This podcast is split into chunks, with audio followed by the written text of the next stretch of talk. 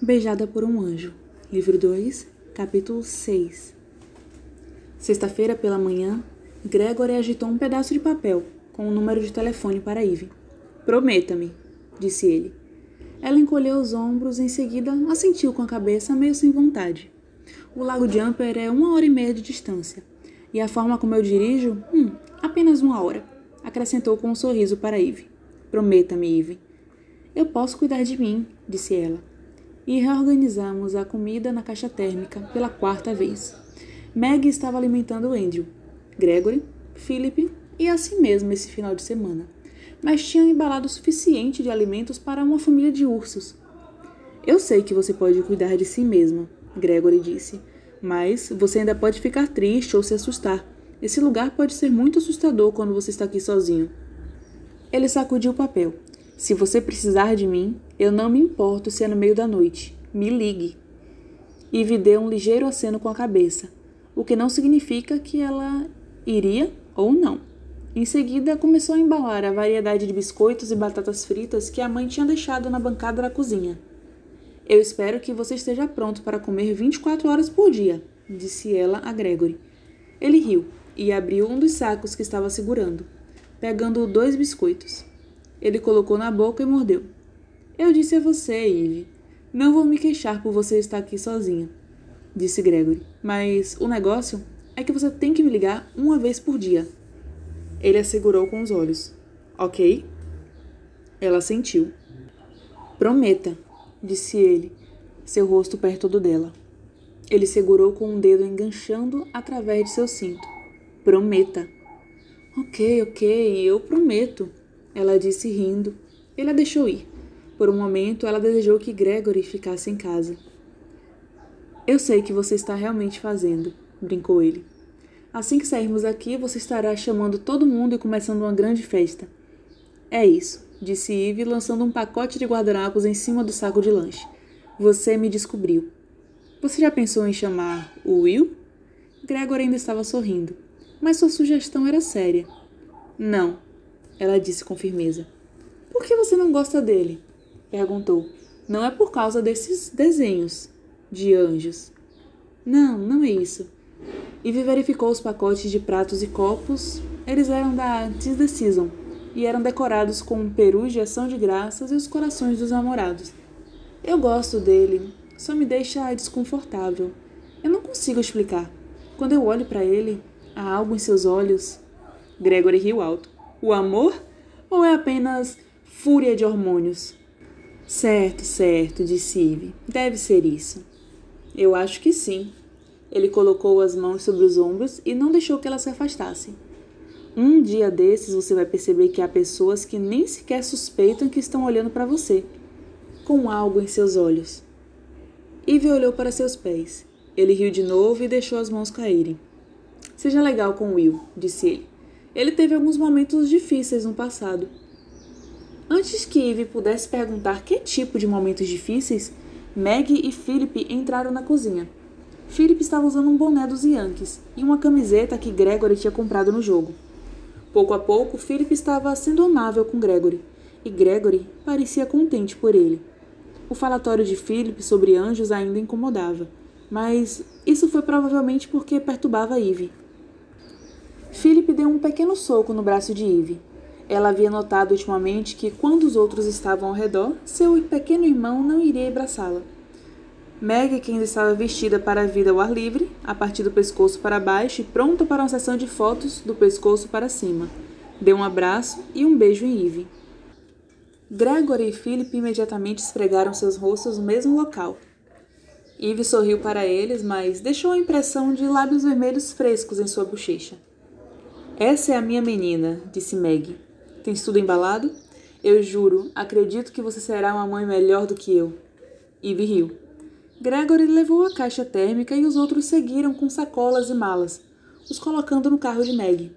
Gregory planejava levar seu próprio carro, e Andrew, que havia estado em uma reunião à tarde, iria dirigir até o lago depois. Havia um monte de carros batendo a porta e tocando música alta, Philip, que queria ir com Gregory, estava brincando com seu som. Quando os últimos carros partiram, Ivy ficou sozinha, apreciando o silêncio. A tarde era quente e tranquila, e só as copas das árvores sussurravam secamente.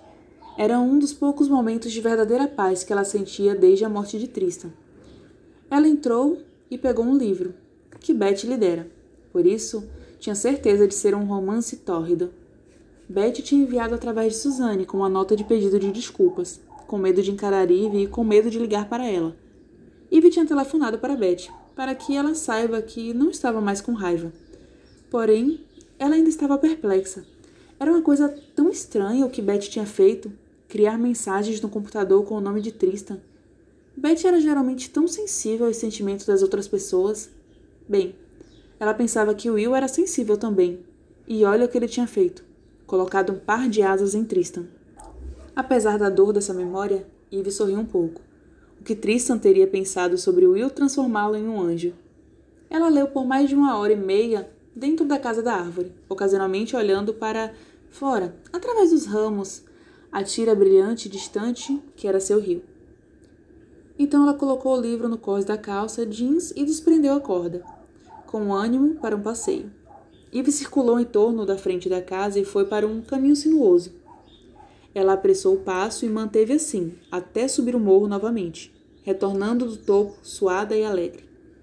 Talvez ela possa finalmente tocar Liebestraum, pensou, com todo esse silêncio em torno dela Talvez poderia jogar acima de uma tempestade e trabalhar todo o caminho da canção de amor. Ela vinha praticando para o festival todos os dias, mas não tinha conseguido chegar ao final da peça. Em algum momento as lembranças sempre voltavam para ela, como uma onda lentamente voltando para ela e refogando toda a música. Talvez esse dia ela poderia segurar suas notas. Eve pegou um refrigerante na cozinha e correu para tomar um banho. No meio, ela se perguntava se havia trancado a porta dos fundos. Não seja tola, disse a si mesma. Ninguém nunca aparece nessa colina. Ela desejava apreciar esses dias de paz e não iria deixar a preocupação de Suzanne, Beth e Gregory a colocassem à margem. Quando Eve subiu a escada para sua sala de música, ela deslizou em frente e saltou para cima do banco do piano. Eve sorriu. Você está praticando para esse festival também? Ela pensou sobre o trio de notas que ela tinha tocado na semana anterior. Logo o tirou da sua mente. A música fazia com que ela começasse a pensar em Tristan. Eve começou seu aquecimento. Em seguida, tocou melodias que eram favoritas de Philip e finalmente começou a libestral. Ela estava satisfeita com o estava tocando, os dedos voando sobre as teclas, acompanhando completamente a cadência vibrante. Pouco depois, antes dela voltar para o tema de abertura, no momento em que ela fez uma pausa para voltar de página, ela ouviu um barulho. Imediatamente ela pensou em vidro estilhaçado. Sua pele ficou toda arrepiada. Mas ela lutou contra o medo. Ela lembrou que o estilhaçado vidro era um som de seus pesadelos. Se alguém realmente queria entrar, tudo que a pessoa tinha que fazer era abrir a porta traseira. O barulho não foi uma quebra de vidro, disse a si mesma. Um galho de árvore caiu na casa, ou alguma coisa tinha caído escada abaixo. Ainda assim, ela se sentia desconfortável. Olhou ao redor da sala e viu que ela tinha ido embora. Talvez a gata tinha batido em mais alguma coisa. A melhor coisa a fazer seria investigar e provar a si mesma que não era nada. Eve foi ao topo da escada do sótão e escutou. Ela pensou que o barulho tinha vindo da ala oeste, do escritório de Andrew. Talvez fosse Andrew. Saiu de sua reunião mais cedo, parando em casa para pegar alguma coisa Eve desceu os degraus para o seu quarto e parou na porta que dava para o corredor. Ela desejou que ela estivesse com ela. A gata poderia avisá-la com uma ponta de suas orelhas ou uma contração de sua cauda. A casa de repente parecia enorme, o dobro do seu tamanho real, crivado de uma centena de esconderijos e longe de qualquer um que podia ouvi-la gritar. Eve recuou e pegou o telefone em seu quarto. Logo decidiu observar. Pensou consigo mesma. Você não pode arrastar a polícia para todo o caminho até aqui para nada. Andrew? Ela chamou. Andrew, é você? Nenhuma resposta. Ela, vem aqui. Onde você está, ela?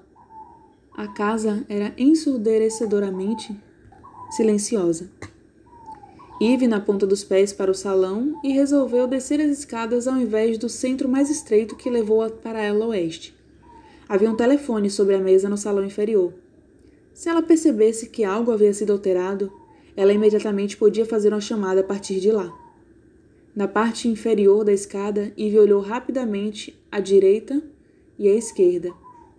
Talvez ela devesse apenas correr pela porta da frente, ela pensou. E depois o quê? Deixar alguém roubar o que ele queria? Ou melhor ainda, deixá-la encontrar um lugar confortável para esperar por ela? Não deixe sua imaginação mexer com você, ela se repreendeu. Os quartos do lado oeste da casa, a sala, a biblioteca e o solário estavam fechados, ainda fechadas contra o sol. Eve foi por outro caminho, olhando em torno para a sala de jantar. Ela atravessou ele, tensionando e rangendo tábuas velhas, e abriu a porta para a cozinha. Através dela estava a porta que ela havia deixado destravada, ainda fechada. Após uma rápida verificação de dois armários, ela trancou a porta de fora. Mas e quanto ao porão? Ela trancou a porta do lado da cozinha e pôde verificar a entrada exterior mais adiante. Ela pensou e então dirigiu para o quarto familiar. Nada tinha sido mexido. Então ela entrou na galeria que levava para o escritório de Andrew. Ela veio trotando em sua direção. Ela, respirou aliviada. O que você estava fazendo? Ela abanou seu rabo ferozmente, para frente e para trás. Primeiro foi sua cadeira, disse Eve balançando o dedo na gata, que estava ofegante de alívio. Agora o quê? Um vaso do Waterford?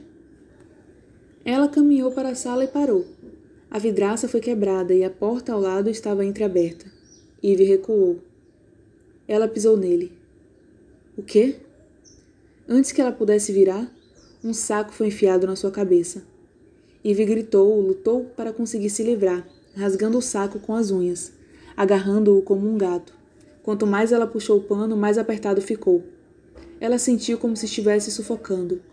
Ela lutou para se manter em pânico, lutando contra alguém mais forte do que ela. Pense, pense, disse a si mesma. Seus pés ainda estavam livres, mas ela sabia que se chutasse perderia o equilíbrio. Ele a capturaria. Ela começou a usar seu peso, balançando o corpo todo de um lado para o outro. Ela balançou fortemente. Ele perdeu o controle e Eve girou se afastando. Então ele agarrou ela novamente. Ele a empurrou agora para uma parede ou um canto. Ela pensou. Ela não podia ver nada através do saco escuro e tinha perdido a noção de onde estava. Mesmo que ela pudesse se livrar dele, não sabia qual caminho tomar. O saco era tão áspero que, cada vez que ele puxava, os fios queimavam seu rosto. Ela queria levantar as mãos e rasgar o saco, assim veria o rosto do atacante. Ele não fez nenhum som. Ela sentiu o modo dele agarrar diferente segurando agora por apenas um braço. Então, ela sentiu algo pressionando contra sua cabeça, algo duro e redondo, como o cano de uma arma. Ela começou a chutar e gritar, e chutar de novo. Então ouviu o som de várias batidas em outra parte da casa. Alguém estava batendo e chamando Eve. Eve. Ela tentou responder. Ela foi arremessada para a frente, mas não conseguiu evitar cair. Ela bateu contra algo tão duro como rocha e deslizou para baixo dele. Metal. As coisas caíram ruidosamente ao seu redor. Então tudo ficou escuro. Eve! Eve! Tristan chamou. Eve! Eve! Will gritou, batendo na porta da frente. Em seguida, ele correu ao redor da casa à procura de alguma outra forma de entrar. Ele viu o carro de Gregory estacionado atrás. Ele parou. Tristan parou na janela quebrada e a porta que tinha sido aberta, que dava para o escritório de Andrew. Eve, o quê? Quem fez isso? Gregor estava dizendo, curvado sobre ela, delicadamente retirando o saco. Você está bem? Calma. Você está segura agora. As ferramentas da lareira foram espalhadas pelo chão. Eve esfregou a cabeça e olhou para Gregory. Então eles se viraram para olhar Will, o qual estava na porta. Tristan tinha saído dele, mas ele viu o medo e a desconfiança no rosto de Eve e a raiva de Gregory. O que você está fazendo aqui? Gregory perguntou. Will estava sem fala, e mesmo que Tristan tivesse ficado dentro, ele não poderia ter dado uma resposta satisfatória a Gregory ou a Eve. Eu não sei, Will disse. Eu só pensei. Eu sabia que tinha que estar aqui. Eu senti que algo estava errado e. Eu tinha que vir. Com a raiva saindo do rosto de Gregory, sua pele parecia mais pálida do que o normal. Ele parecia quase tão agitado como Eve. Está tudo bem, Eve? Will perguntou. Ela sentiu e se virou, descansando a cabeça no peito de Gregory. Há algo que eu possa fazer? Will perguntou. Não. É melhor eu chamar a polícia, disse ele. É melhor fazer isso, disse Gregory, sua voz fria e hostil. Quando Will fez a chamada, ele falou com calma, mas Tristan sabia que seu parceiro estava tão agitado e perplexo quanto ele. Tristan sabia um pouco mais sobre a sensação de Eve estar em perigo. Ela precisa de você. A mensagem tinha chegado a Tristan, porém, se ele tinha ouvido ou simplesmente entendido, ele não poderia dizer. Mas saber que algo estava para acontecer e lembrando que Lacey tinha dito que ele não podia salvá-la ele mesmo, ele tinha que combinar seus poderes com outra pessoa. E ele havia corrido direto para Will um instruindo a ir até Eve para ajudá-la. Tinha sido uma luta, especialmente no início. Tristan teve que aprender a canalizar sua energia e, gradualmente, Will se entregou ao seu controle.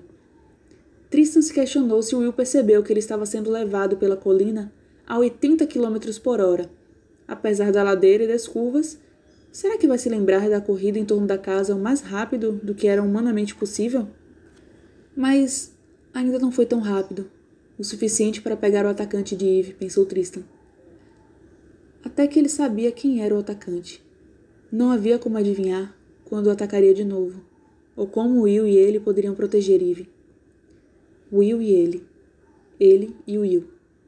Não havia como negar que Will agora cuidava de Eve e que Tristan precisava dele também.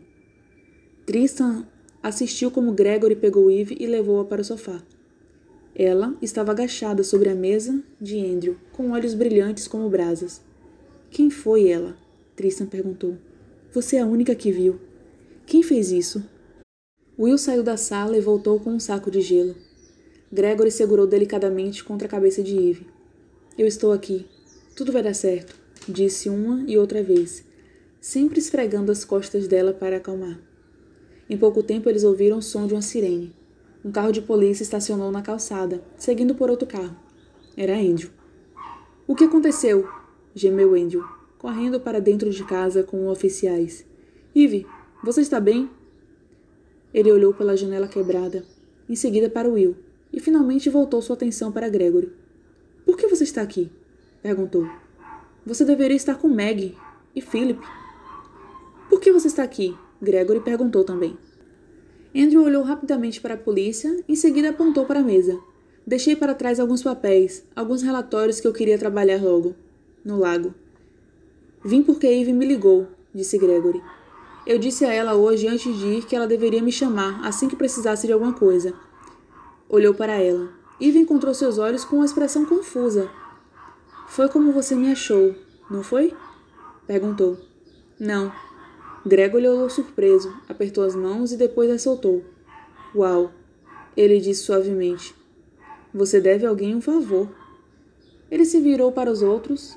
Quando chegamos ao lago, eu tive que parar em uma loja. Meg tinha lembrado de tudo para nossa viagem, exceto o papel higiênico.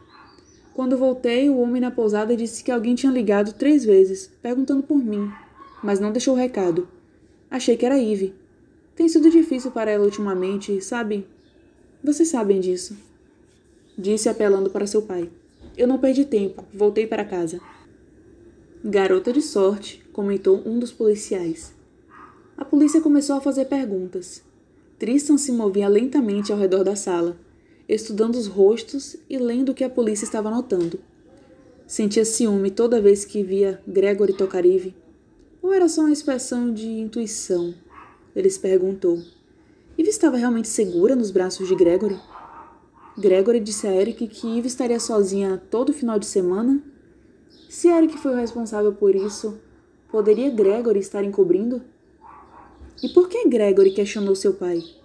Será que ele achava que a desculpa de Andrew para retornar para casa não era muito convincente? A polícia ficou um tempo naquela tarde e fez muitas perguntas. Mas para Tristan, parecia que todas estavam erradas.